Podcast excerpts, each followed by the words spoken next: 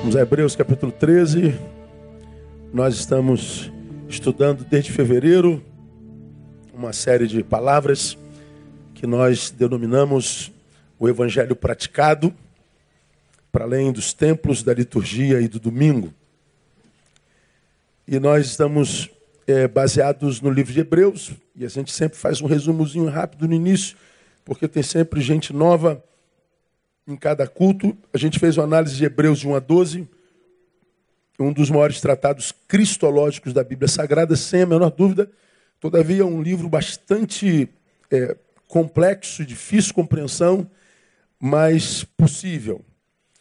E, para mim, um dos livros mais plenos da Bíblia Sagrada. Depois de lermos e entendermos Hebreus de 1 a 12, nós entendemos que o capítulo 13 é a prática do que se aprendeu de 1 a 12. É, o, capítulo 13 é o evangelho praticado.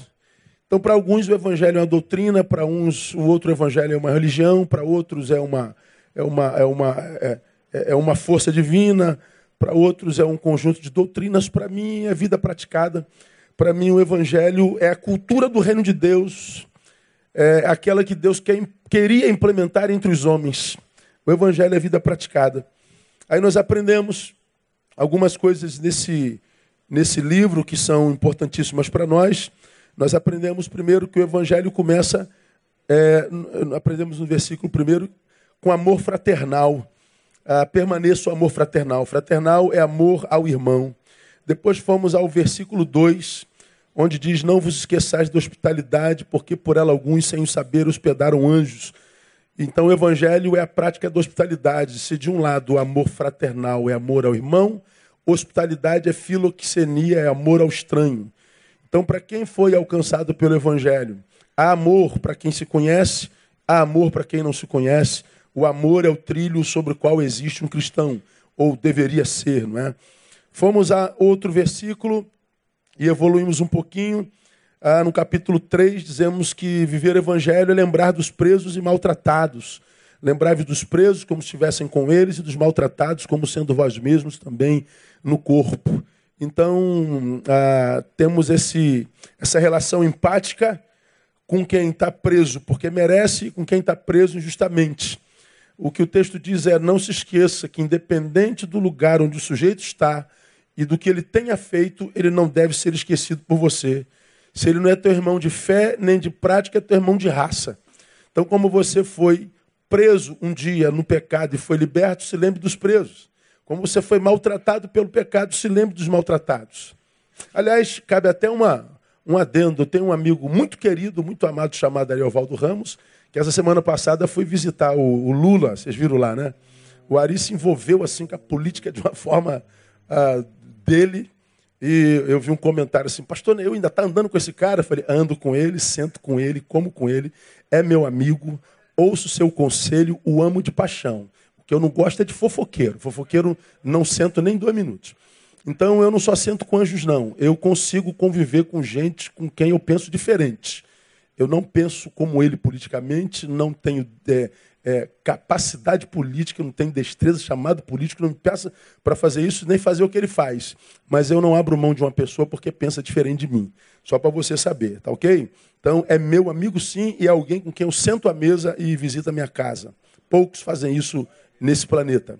No capítulo 4 está escrito lá: honrado seja entre todos o matrimônio e o leito sem mácula. Falamos sobre o casamento, o que, que a pós-modernidade fez do casamento e o que é o casamento à luz do Evangelho. Vale a pena. Fiquei duas quartas-feiras falando sobre o versículo 4. Depois nós fomos ao versículo 5, que diz: Seja a vossa vida isenta de ganância, contentando-vos com o que tendes, porque ele mesmo disse: Não te deixarei nem te desampararei. Nós falamos que ver o Evangelho é ter cuidado com o dinheiro, porque ele é um Deus e ele pode nos adoecer e fazer de nós discípulos. Não é? Então nós é, é, aprendemos algo muito tremendo nesse texto então é bom que você escute lá depois. Está tudo no Face da igreja. Você pode ouvir um por um lá no, no, no YouTube da igreja também. Está tudo lá. Você pode ouvir um por um. Depois fomos aos versículos 7 e 16, que nos ensina como que nós devemos tratar os nossos guias.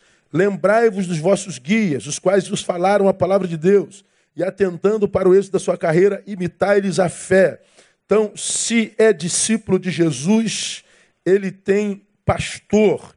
Se ele tem pastor, ele o honra. Se o seu pastor é de Deus, imita-lhe a fé. Falamos sobre isso também por duas, duas quartas-feiras.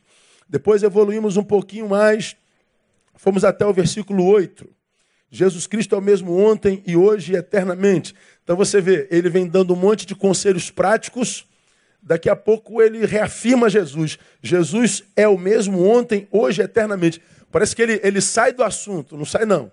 É porque se nós formos alcançados pelo Evangelho, façamos o que façamos, depois de tudo que fizemos, a gente cabe em Jesus de novo. Não tem jeito. E aí nós definimos é, o que, que é Jesus para o Evangelho. E começamos dizendo: Jesus Cristo é. Pegamos o Salmo lá 14:1, que diz assim: Diz o nécio no seu coração, não a Deus. De um lado o texto diz: Jesus é. O nécio diz: Deus não é. Jesus é, nécio diz: não. Então nós fizemos essa, essa comparação entre que o homem moderno fala sobre Deus e o que Jesus fala a respeito de si mesmo. Muito legal, vale a pena é, ouvir também. Evoluímos um pouquinho mais e fomos para o versículo 9.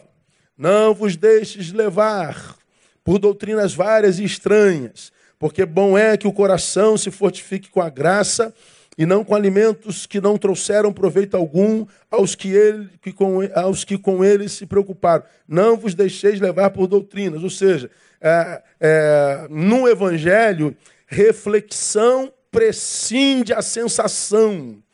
Então, infelizmente, no Brasil hoje, o evangélico gosta muito de arrepios e tremedeiras e sensações, mas não gosta muito de reflexão. Mas no evangelho de Jesus, a reflexão prescinde a sensação. A gente só consegue é, comparar doutrina com doutrina através da reflexão. Falamos muito detidamente sobre isso aqui, porque há, é, há muita igreja que está escrito na placa igreja, mas que Jesus não tem nada a ver com aquilo lá. Aí nós fomos ao verso 10. Temos um altar do qual não tem direito de comer os que servem ao tabernáculo.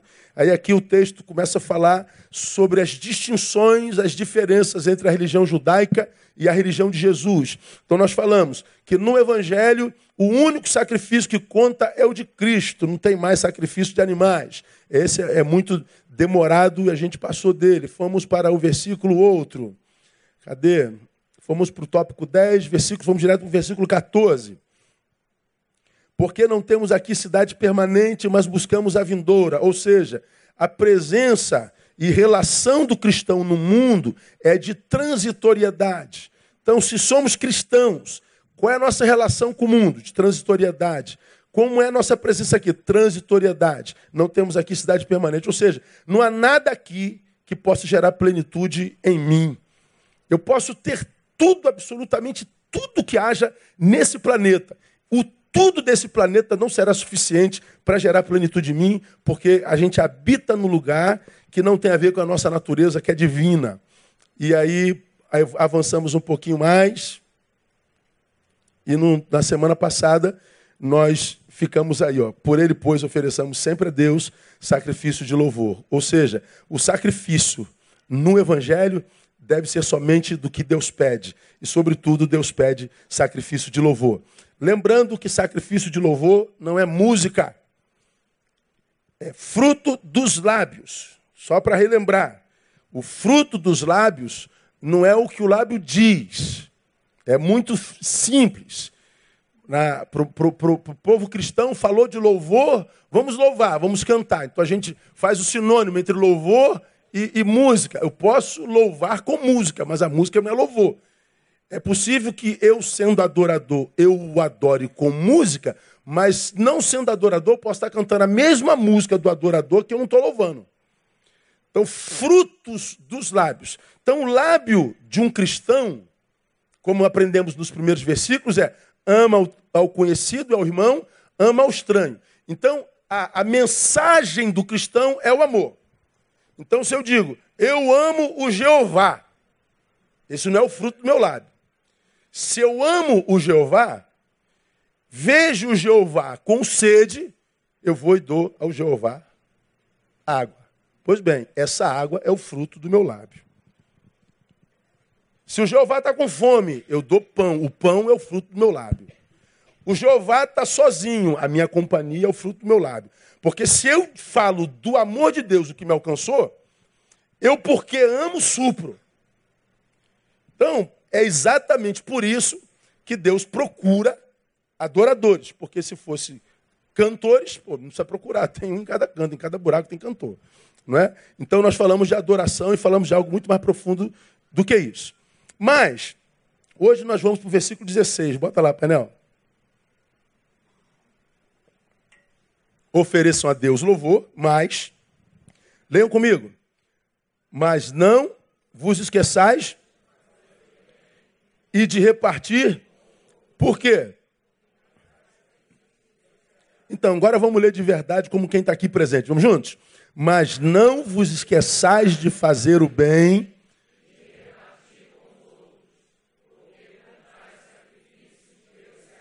Muito bem, então guarda aí. No Evangelho, boas obras não salvam. Todavia, elas são os frutos esperados na vida de quem experimentou a salvação. No Evangelho, boas obras não salvam, a gente sabe disso. Todavia, elas são os frutos esperados na vida de quem experimentou a salvação. Ofereçam, pois, a ele sacrifício, louvor, fruto da confissão. Pois é, mas não vos esqueçais de fazer o bem e de repartir. Como quem diz, não basta louvar, tem que repartir. O vosso bem é também louvor. Então não vos esqueçais de fazer o bem. Pois é, eu quero ficar nesse fazer o bem hoje, ah, nesses minutos que, que a gente tem. Para falar em fazer bem, eu quero levá-los a Provérbios 25. Abre a tua Bíblia em Provérbios 25, verso 21. Porque fazer o bem hoje não é fácil, não. Olha o que, o texto está dizendo aí. Se teu inimigo tiver fome, deixa ele morrer de fome, fica inimigo. Não é isso não, né? Vamos juntos? Se teu inimigo tiver fome, dá-lhe pão para comer.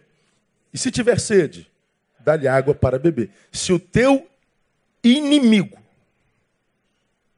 Eu peguei esse texto porque eu vou enxergar inimigo como alguém que olha para mim como quem quer exterminar-me. Eu vou olhar para alguém que minha vida para ele não vale nada. Pelo contrário, minha vida é a razão do seu sofrimento. Eu vou olhar para aquele que a razão da sua existência é me fazer mal. É o inimigo. Numa guerra, a razão da vida do inimigo é me matar. Eu sou o alvo para o qual a sua arma aponta. Portanto, ele é alguém de quem eu tenho que me esconder e me proteger o tempo inteiro. Então eu peguei esse, esse versículo para exemplificar assim o, o, o, o, o totalmente antagônico para falar sobre fazer bem. E é nessa mesma perspectiva que Deus usa essa palavra. Se aquele que quiser te matar tiver morrendo de fome, não deixe ele morrer. Ou seja, preserva a vida de quem quer te matar. Mas peraí, Deus. Esse cara quer me matar. Se ele morre, eu estou livre. Não, eu quero que tu fique preso. Eu quero que tu continue alvo. Aí já tem uma vozinha dentro de você que fala assim: é, para ser cristão tem que ser meio otário mesmo, né, meu? Tem que ser meio bobão mesmo, né, cara? O senhor está me chamando de, de mané, pastor? Eu não, é o evangelho que está dizendo. É a Bíblia que está dizendo. Se a razão do cara é minha morte, eu vou ser a razão da vida dele. Se o cara quer me matar, é injustiça minha deixá-lo morrer? É, a Bíblia diz que é. Ofereçam sempre a Deus sacrifícios de louvor, isso é o lábio, confessa seu nome, mas não vos esqueçais de fazer o bem. E a palavra vai no clímax do antagonismo. Se o teu inimigo, o que quer o teu mal, o que quer a tua morte, aquele é, a, a, a, a quem a tua existência oprime, se o teu inimigo tiver sede, dá-lhe de beber. Se o teu inimigo ele está falando, aquele que, aquele que, que é a razão da ausência da tua paz. Bom, isso aqui nos remete à gotinha de hoje. Que eu não devo vingar-me retribuindo mal com mal. Por quê? Porque eu me transformo na imagem de semelhança do meu God. Se é meu inimigo porque me fez mal, se eu faço mal a ele, eu me transformo nele. Então escuta. Por que, que eu abandonei o meu inimigo? Porque ele quer me fazer mal. Ok. Se você o abandona, nós podemos justificar o mal dele como mérito. Não, não foi o cara que te deixou nessa, nessa pena, foi você que caiu aí. Ele só não te ajudou. Ou seja, você está sofrendo porque você é mal mesmo. Agora pense, o que, que você fez com ele? Mal também. Portanto, você se transformou nele. Portanto, o que ele vive no presente é o que você vai viver no seu futuro. Você vai estar na mesma situação de penúria e você vai ver alguém que não vai te ajudar. Aí eu vou repetir o que eu já falei aqui mil vezes e ninguém gosta. Ninguém está na, na M à toa. Ninguém. Cada um de nós está exatamente onde merece estar. Não, não tem esse papo de meu, o, o universo conspira contra mim, o inimigo está se levantando contra mim, o, essa, essa, essa, essa gente está se levantando contra mim. Eu sou. Não, não, não, não. Está todo mundo, irmão, sendo alvo do diabo hoje em dia, está todo mundo sendo alvo do outro. Está todo mundo com família arrebentada, está todo mundo duro, está todo mundo brasileiro, está todo mundo carioca, está todo mundo lutando, está todo mundo debaixo da opressão que nós vivemos nessa pós-modernidade. Cada um de nós está exatamente onde merece. Ou porque fizemos alguma coisa para estar lá, ou porque deixamos de fazer alguma coisa para não estar lá.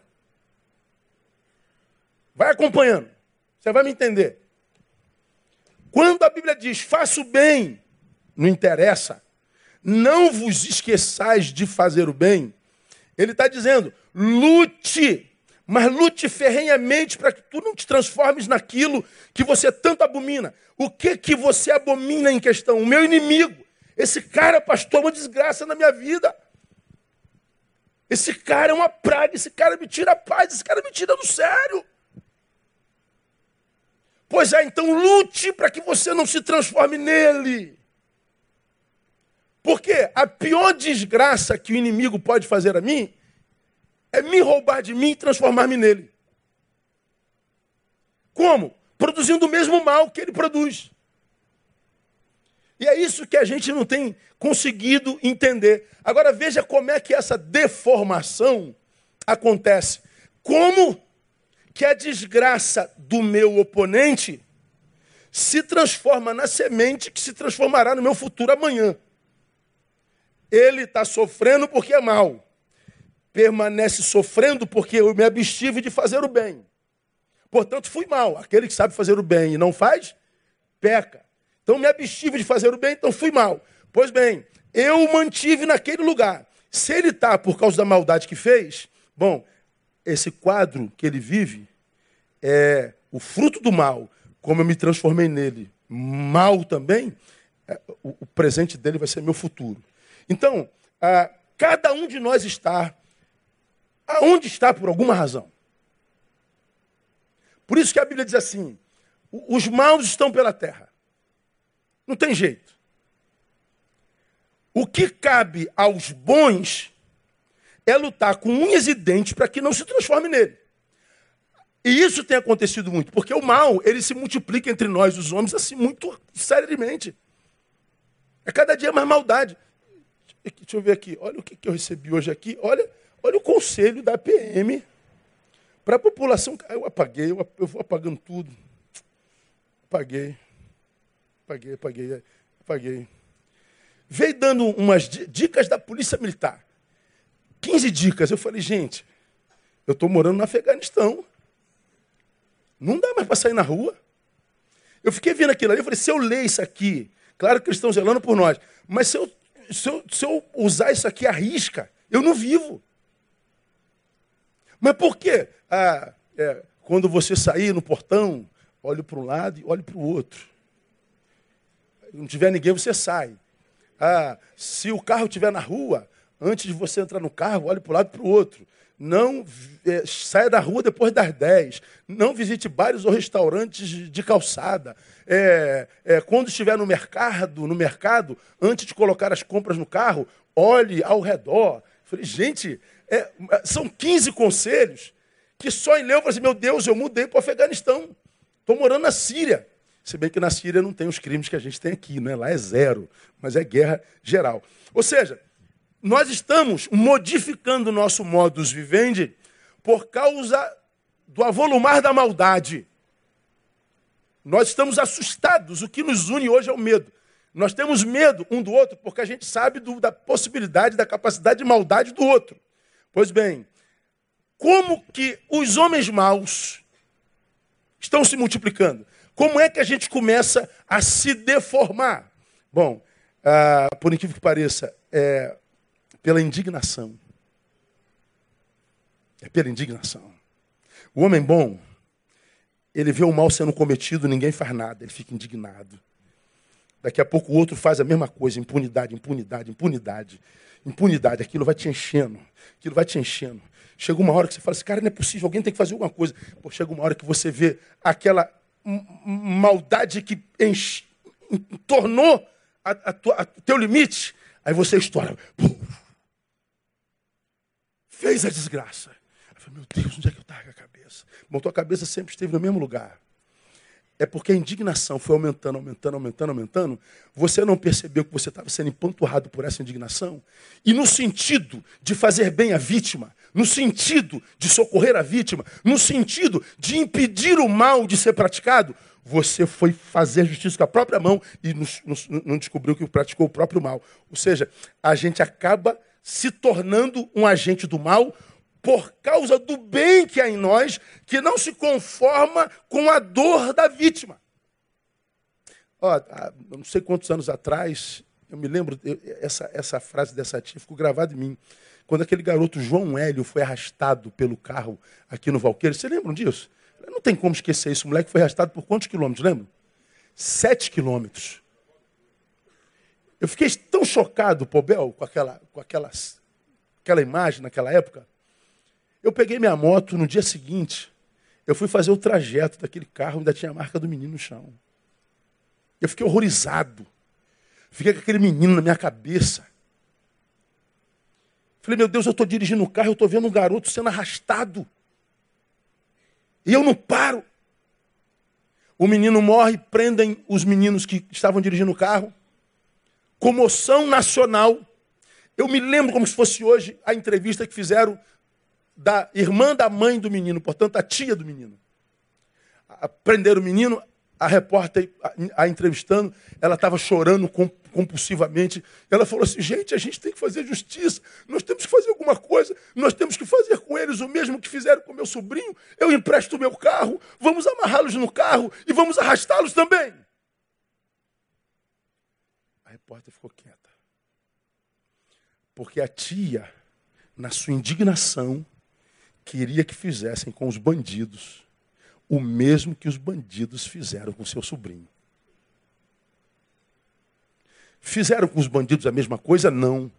Mas o que, que a gente aprende? Está em nós a possibilidade de fazer a mesma maldade que aquele monstro.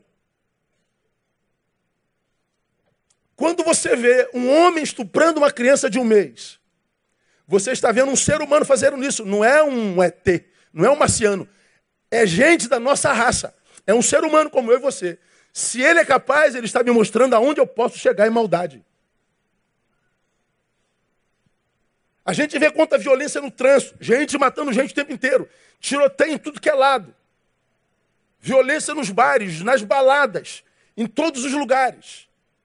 Meninas que desaparecem, meninas que são estupradas, meninas que são esquartejadas. A gente vai vendo tanta maldade impune que o nosso senso de indignação vai se, se, se avolumando em nós. Pois é, nós vamos nos tornando agentes do mal, por incrível que pareça, por esse senso de indignação que produz desejo de justiça, mas que na verdade se trata de uma ação vingativa. O que nós queremos é vingança.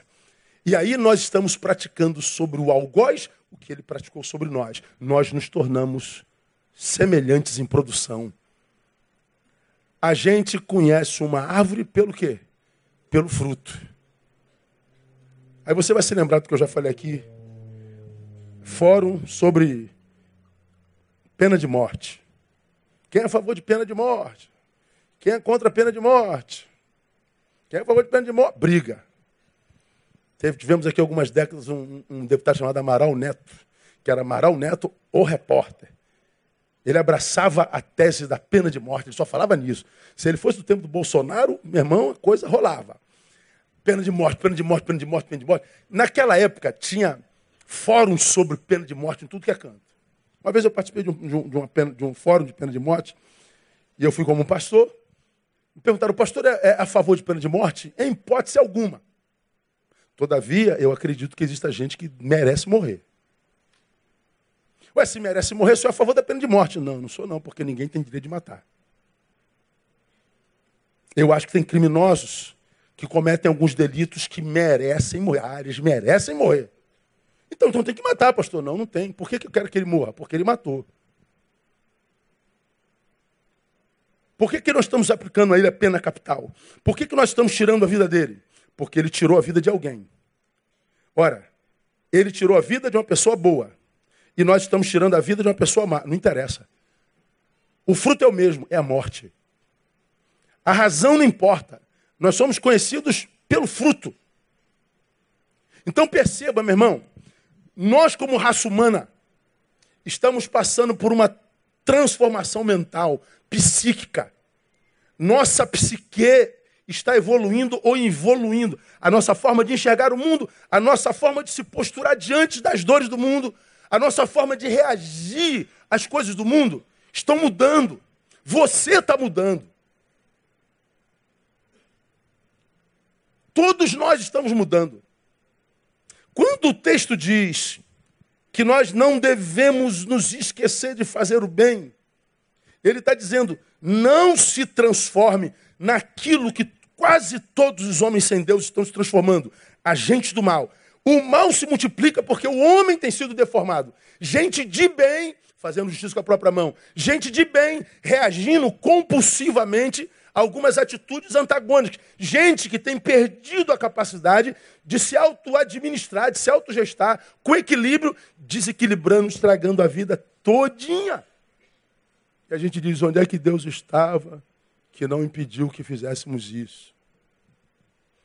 Bom, você viu aí, essa foi ontem, um, um, um namorado perdeu a namorada, a namorada estava com outro cara, ele parou na frente do carro, deu não sei quantos tiros, acho que 12 tiros, 11 tiros, nem o namorado, nem a namorada, nem o namorado, nem a ex-namorada morreram, e ele sumiu. A polícia o achou ontem. Quando a polícia o achou, o que, que ele fez? Se matou. Quem é que vale a minha vida? Uma namorada que eu tive por três meses? Por que, que eu não consigo mais viver rejeição? Por que, que se você não me amar, eu, eu, eu, eu sinto tanta dor? Por que, que teu abandono me, me, me, me causa tão profunda dor?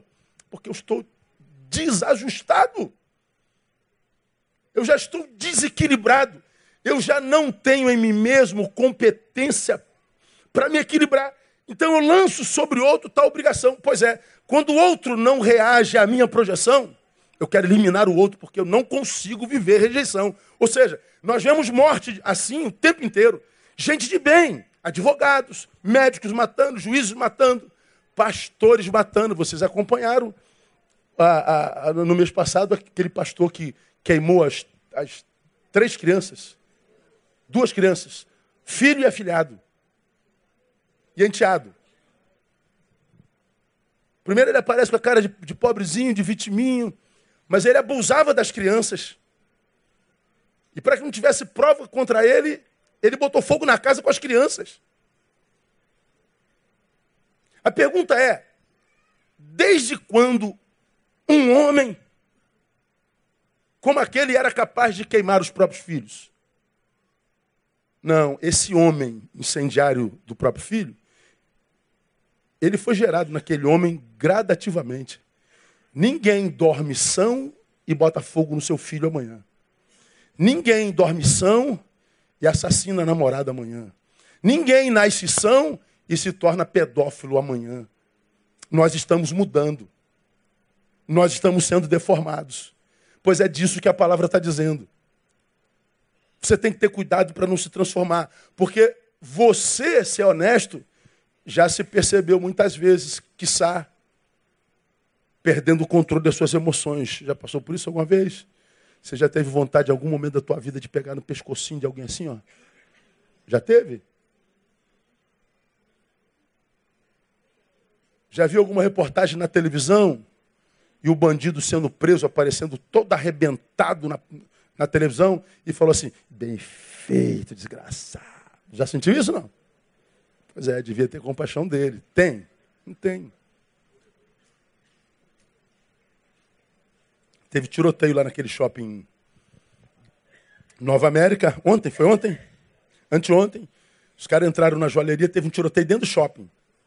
Prenderam dois bandidos. Um apareceu todo arrebentado, todo ensanguentado. Aí quando eles passaram, o pessoal, ei, feito, quebra ele logo. Pô, e, e eu estou vendo aquela reportagem, eu falei assim, pegaram o desgraçado, porque eles sempre fogem. Aí aparece o cara todo ensanguentado e eu sentindo prazer em mim. Eu falei, Deus, tem misericórdia de mim, pai. Eu não, eu não posso sentir isso, pai. Tem misericórdia, eu vou pregar isso amanhã. Esse irmão já estava em mim já. Falei, eu vou pregar amanhã sobre esse negócio. Eu estou aqui gozando com a desgraça do bandido. Diz que não acontece contigo também. Pois é, houve um dia que nós dizíamos, ó oh, Deus, tem misericórdia desse menino, está perdido. Esse menino é filho de, uma família pobre, necessitada. Hoje a gente diz, não, tem pobre necessitado que não rouba, que não mata. Então tem que pegar ele mesmo, pastor. Tem que matar esse desgraçado mesmo. Pô, falar em direitos humanos hoje é uma ofensa. Porque na cabeça de quase todos nós, direitos humanos só para humanos direitos. E se for humano errado, bandido bom é bandido morto.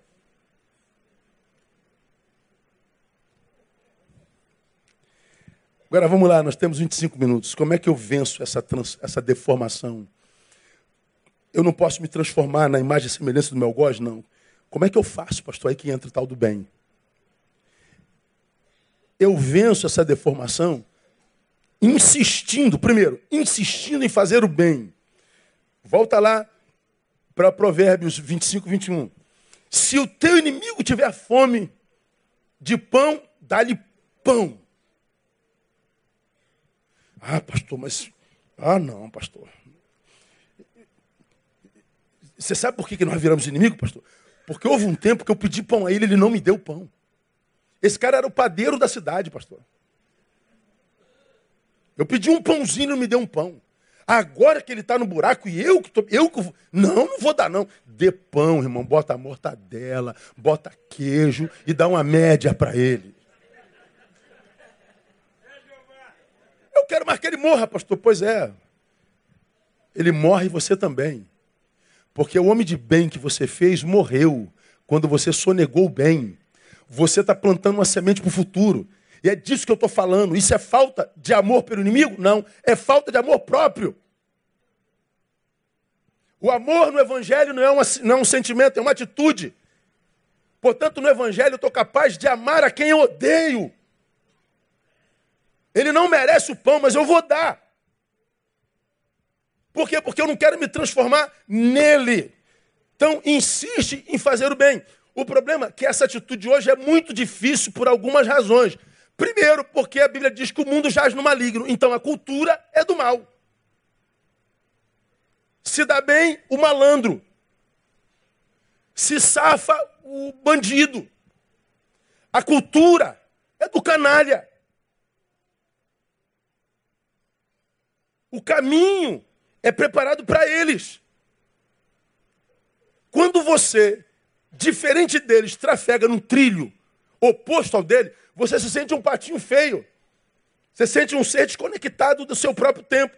Pois é, só que ah, na cultura onde prevalece o mal, nós somos desafiados a viver contra a cultura.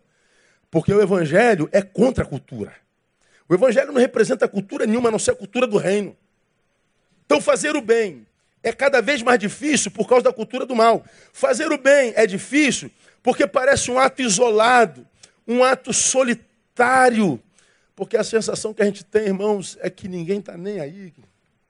Nego só tira, nego só arranca, nego só rouba, nego só extrai, nego que só se dá bem.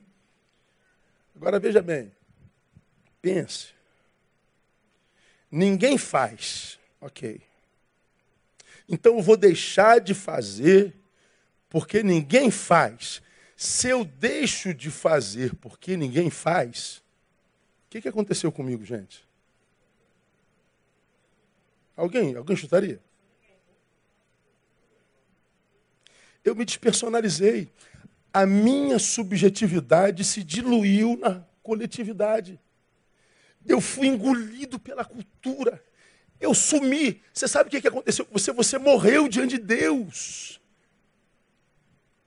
Você foi diluída. É como pegar essa água aqui, ó, cara. Tá aqui água. Tu pega, sei lá, tu pega qualquer outro líquido, joga aqui dentro, joga.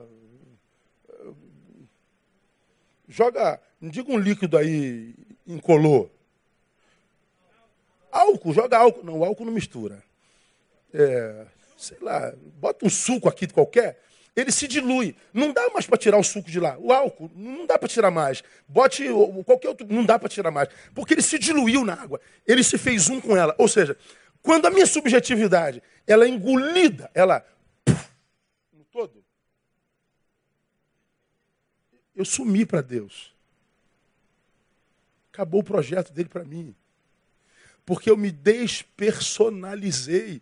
E é exatamente por isso, gente, que tem um monte de nós, um monte de vocês, que não consegue ser em Deus, para Deus e com Deus. Por que você se confundiu com a cultura desse tempo? Você se chama Maria, e Maria não é problema nenhum, que não poderia você ir com as outras. Você é uma Maria, vai com as outras. Você não tem personalidade. Você não é mais sim, sim, nem não, não. Você se adequou ao sistema. Ou seja, você anulou sobre você o sonho de Deus. Eu não faço mais porque ninguém faz, pastor. Então isso é, isso é, é ter a sua subjetividade diluída totalmente. Aqui eu lembro a você o conceito de individuação de Jung. Você já é doutor disso, preciso falar. A, a, Jung fala sobre uma tal de individuação, que é a supremacia do sujeito ante a, a, a, a consciência coletiva. Né? Eu estou no, tô no meio da multidão, mas ele diz que, que a gente vive, é, deve buscar individuação, essa capacidade de de transcender a consciência coletiva e, e, e ter coragem de tornar-se si mesmo. Eu estou com, mas não sou com. Eu estou no vosso meio, mas eu não sou com vocês. Isso é individuação. E o evangelho para mim é exatamente isso. Agora, por que, que alguns não conseguem? Sabe por que muitos não conseguem viver essa tal dessa individuação? Ou seja, a capacidade de continuar sendo quem é, a despeito de ninguém mais sê-lo. Por algumas razões. Porque essa transformação, ela é dolorosa. Lutar contra a maré, remar contra a maré, dói, requer sacrifício. O mais fácil é se entregar, né? Deixa a vida me levar, vida leva eu. Deixa a vida me levar, vida leva eu. Esquenta não. Deixa a vida te levar. E a vida está te levando. Agora, quem está levando essa vida? Você cansou de lutar? Cansou de, de bravamente lutar para continuar sendo quem é? Ou seja, ser para a glória de Deus, ser morada de Deus, ser um filho no qual ele tem prazer. Você resolveu parar de lutar e se diluir? Pois é você se perdeu. Por que, que é difícil? Porque a individuação ela está intrinsecamente ligada ao que o próprio Jung chama de função transcendente. Ora, e aonde nós estamos mais capacitados de viver transcendência? No Evangelho. É o filósofo que está dizendo. Mas por quê? Porque ele era de Deus. É no Evangelho que eu passo pela lama sem me sujar. Tu lembra daquele grupo? a, a, a música A Graça da Garça, a arte de andar em meia, meia as lamas sem sujar as suas vestes. Ele faz a, a, a, ilustração de uma garça que é branquinha. Tu vê ela dentro do, do, charco, do lodo, mas ela continua branquinha. A arte de viver em meia lama sem sujar as suas vestes. Individuação. Pois é, quando você diz, ah, ninguém faz, pastor, não quero saber. Na minha empresa, todo mundo faz isso. Eu não vou fazer? Não, todo mundo se dando bem? Ah, não, vou fazer também. Pois é, você se diluiu. Esquece o projeto de Deus para você. Só se engana quem quer. Você aprende aqui como é que se vive a vida em Deus. Então, por que, que nós devemos fazer isso? Porque o nosso inimigo, de fato, na questão desse versículo, levantado pelo, pelo texto, não é o homem que pede o pão e que tem fome. Nosso inimigo é a fome, que é inimigo de qualquer ser vivo. Se o teu inimigo tiver fome, analisa o texto. Meu inimigo não é o homem que está com fome, é a fome que acomete o homem. Porque a fome dele pode ser a minha amanhã. Então, ao invés de eu sonegar o pão e matar o homem, eu me uno ao homem e mato a fome. Ora, se você se une ao, se une ao homem e mata a fome, você acha que Deus vai abençoar quem? Ora, irmão, porque estou te falando, todo mundo está onde merece. Tem gente que diz, eu quero que você morra, você vai estar num lugar amanhã. Tem gente que diz, cara, eu quero que você morra, mas se depender de mim, você não vai morrer. Porque eu já fui um morto no meu pecado e alguém me ressuscitou. E se o pão que eu tenho vai ressuscitar você, está aqui. Seja vivo no nome de Jesus. Pois é, me unir a Deus.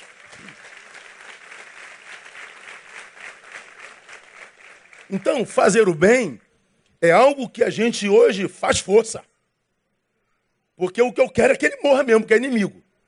A gente vence a nossa vontade e submete-se à vontade de Deus. Aí você vê Deus honrando você. Você vai matar a fome do teu inimigo?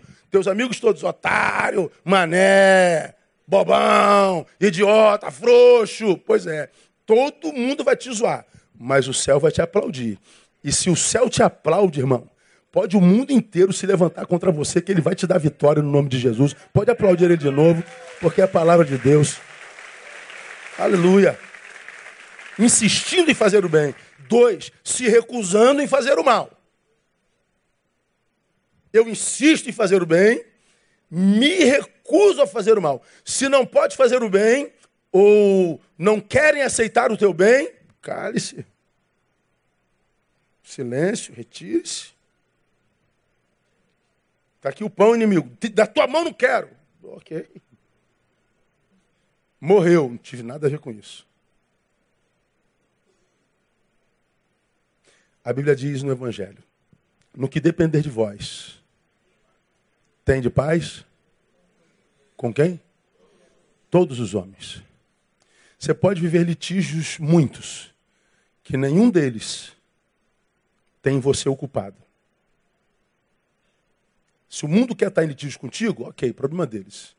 Mas se o mundo falar, eu quero me reconciliar, estenda a mão. O litígio nem sempre depende de nós. Mas se a paz depender de nós, que ela seja estabelecida sempre. Aí entra a questão do perdão, né?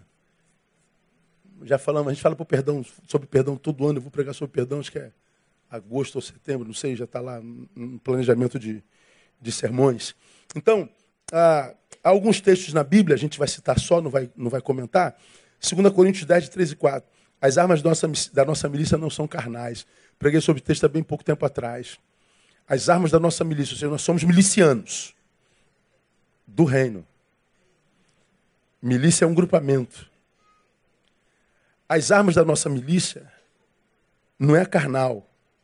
Porque, embora andando na carne, não militamos segundo a carne. Sobe.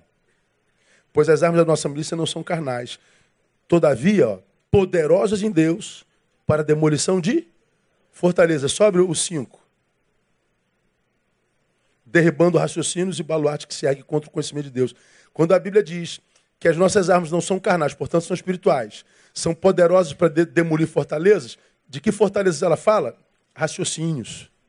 Aquela batalha espiritual que acontece. Quando você ouvir no Evangelho, na Bíblia Sagrada, falando sobre batalha espiritual, você já aprendeu. A batalha espiritual se dá no campo das ideias.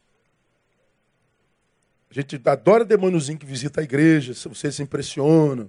A mulher fala com voz de homem, o homem fala com voz de mulher, torce a mão. Você adora demônio que vem à igreja. Bom, se o demônio vem à igreja, é gente boa. É, o, o, o demônio brabo é aquele que entrou em Judas. Tendo Satanás entrado em Judas, foi tratar com os pretores como havia de prender Jesus. Satanás entrou em Judas, ele não perdeu a razão nem um instante.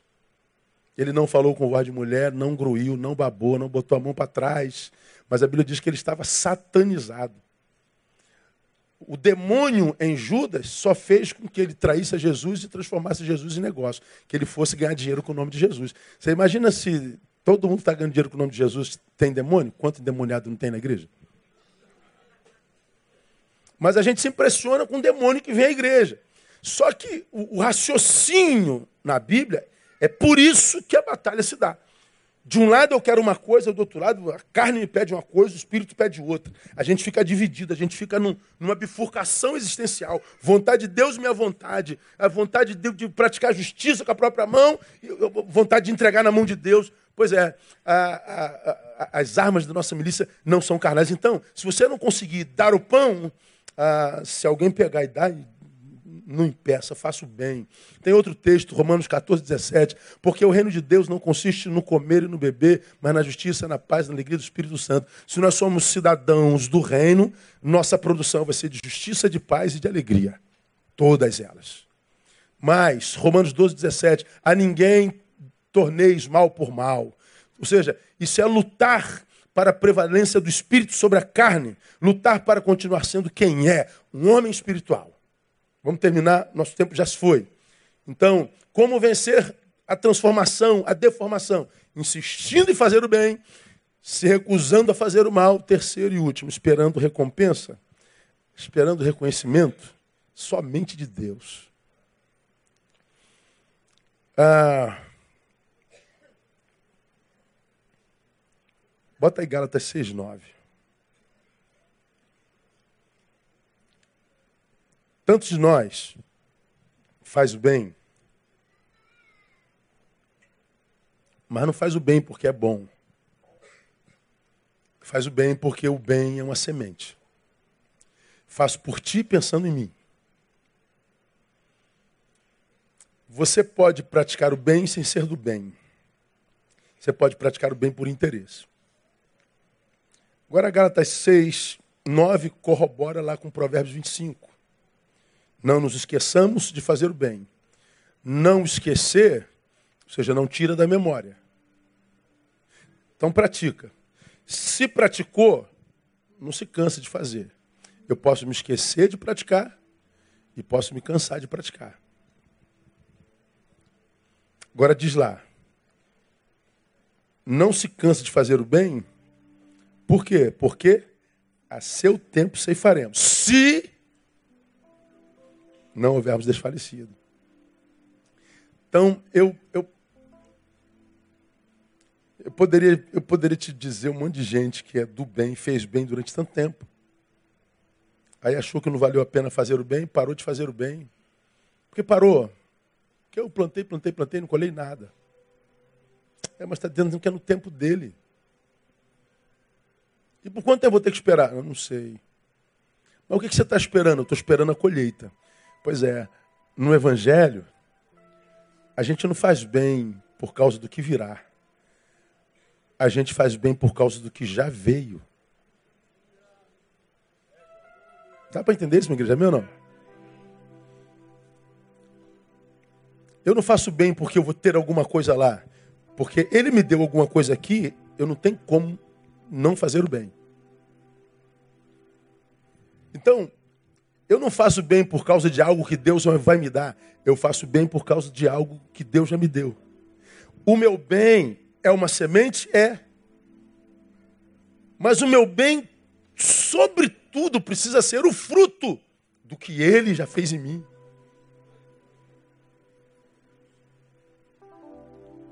Se eu vejo bem nessas duas perspectivas, semente e fruto, eu não viro viciado em fruto da semente. Então, é, se eu ficar pensando só no que eu não tenho, mas quero ter, eu paro de agradecer pelo que eu tenho, sem entender que o que eu tenho hoje, ontem era só um sonho. Então hoje eu tenho, eu tenho esse iPad. Ora, ontem, poxa, tenho tanta vontade de ter um iPad, mas a Apple mete a mão, ainda não dá. Tu vai lá na Apple, namora o iPad. Não, agora dá, parcela em 72 vezes. Hoje tu tem teu iPad. Aqui. Quem me deu o iPad foi Deus.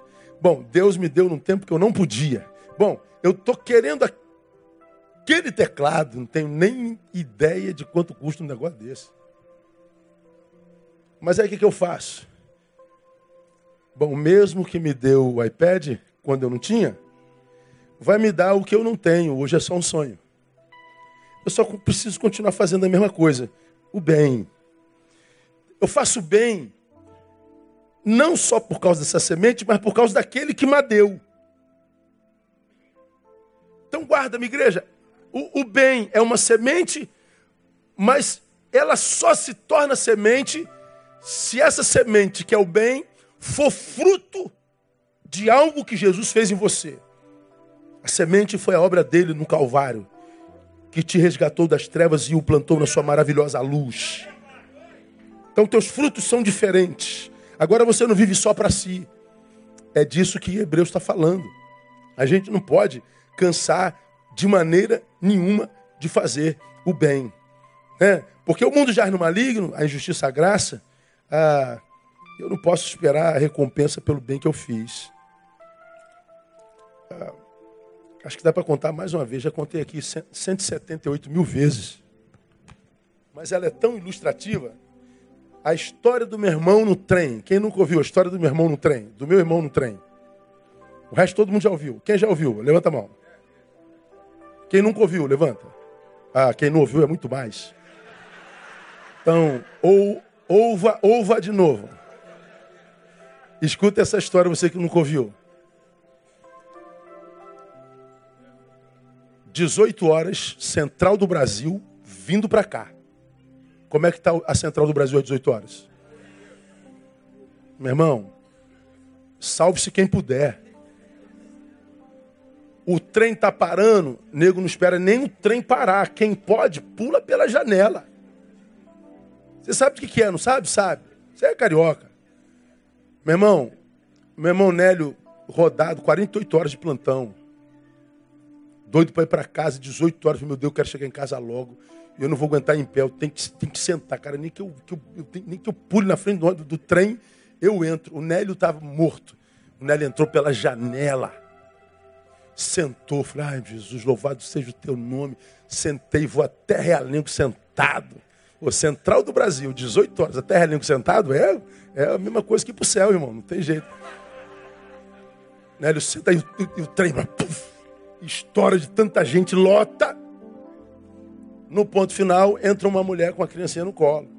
E tu sabe que mulher com criança no colo causa um efeito sonífero em quem está sentado. Né? Ela vai passando, as pessoas vão só, né? todo mundo dorme. Ela, à medida que ela vai chegando, é todo dormindo. O Nélio está aqui, a porta está ali.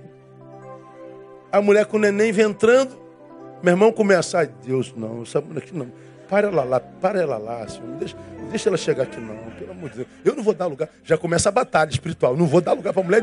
A mulher está lá, não vou dar lugar, não. Não vou, nem, nem pensa que eu estou morto. Não dá. A mulher vem andando, vem andando, vem andando para onde? Frente. Todo mundo dormiu. Só ele não dormiu. Eu falei, cara, Jesus, não, eu não vou levantar. O trem partiu e a mulher está ali. Tá, não, não vou levantar, não. Mas eu, o pezinho da criança, porra, meu Deus do céu. Ele levantou. Senhora, sente-se aqui. A mulher sentou. Ela estava com uma amiga, a amiga falou assim: Amiga, agradece o moço. Ela falou: Ele não fez mais do que a sua obrigação. Olha o ódio que dá aí, fala que me dá ódio aí. Diz que tu não ficou cheio de ódio no coração, diz. É, o meu irmão ficou cubo. Rapaz, ele ficou brabo. Ficou brabo. Ele fez o bem e não colheu. Ele malandro, simulou. Pô, minha carteira, minha carteira. Pô, minha carteira, cadê minha carteira? Senhora, levanta um pouquinho, deixa eu ver se minha carteira. Quando ela levantou para ver a carteira, ele pegou, sentou no lugar, vai em pé. Para deixar de ser agradecida. O trem aplaudiu. Aí você fala, meu irmão errou. Os exemplos para a gente aprender. De um lado, o texto está dizendo, eu acabei de falar, faça o bem e não espere recompensa, porque ela nem sempre vem porque nós vivemos no mundo de justiça. Então, faça o bem como fruto mais do que como semente. Porque nós vivemos num mundo que jaz no maligno. Nem sempre a recompensa vem. Se você só olha o bem como semente, você não colhendo vai parar de fazer bem. Deformou. Diluiu-se. Mas se você vê o bem como fruto, ou seja, resultado do que Jesus já fez por você, você faz o bem para a glória do nome dele e não para o teu conforto. Você faz para que o nome dele seja glorificado, para que vejam as nossas boas obras e glorifiquem a vosso Pai que está no céu. Se o teu bem é fruto, o que, que acontece? Ele te recompensa. Essa mulher, de posse do bem, só precisaria ter produzido um bem. Qual o bem que ela produziria? Uma palavra mágica, qual é? Obrigado. Só isso. Porque ela deixou de produzir o bem, ela perdeu o bem que tinha. Deu para entender? Meu irmão, só não entende quem não quer.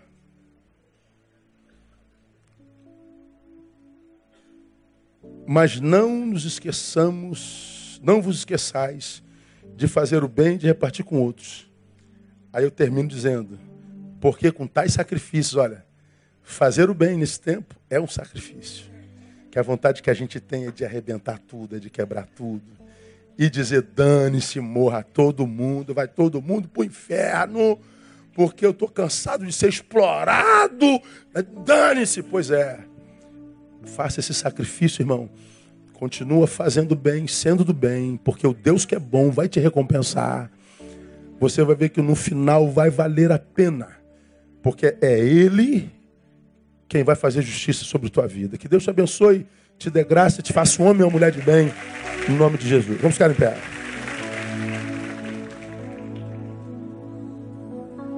Homem sábado, juntos aqui com a graça de Jesus. Vamos orar.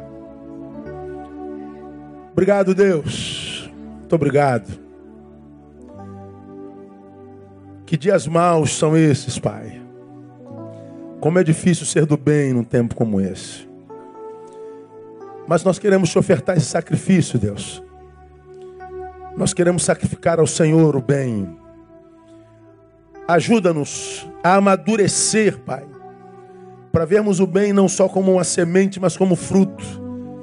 Que nós façamos o bem por causa do teu nome, por causa do bem que tu nos fizeste.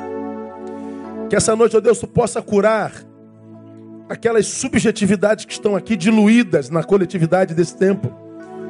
Aqueles homens e mulheres que já não se conhecem mais, porque foram deformados por esse tempo. Que essa noite seja uma noite de cura Seja uma noite de reconciliação, seja uma noite de, de redenção, Pai, no nome de Jesus. Tu sabes quanta gente de bem sofrendo tanto mal, porque se diluíram, desfizeram o teu projeto, sumiram diante do Senhor. Que essa noite seja uma noite de ressurreição, portanto. Faz isso, Pai, para a glória do teu nome. Despeça-nos em paz, leva-nos em paz para os nossos lares. Que todos, absolutamente todos que daqui saírem, cheguem sãos e salvos nas suas próprias casas. Recebam do Senhor o restante de semana abençoada, porque nós oramos e profetizamos que assim será no nome do Cristo, nosso Senhor, a expressão maior do teu bem e do teu amor por nós, Jesus Cristo, que vive e reina para sempre. Amém e aleluia. Melhor aplauso a Ele, Deus abençoe você. Até domingo. Não cesse de um abraço no teu irmão.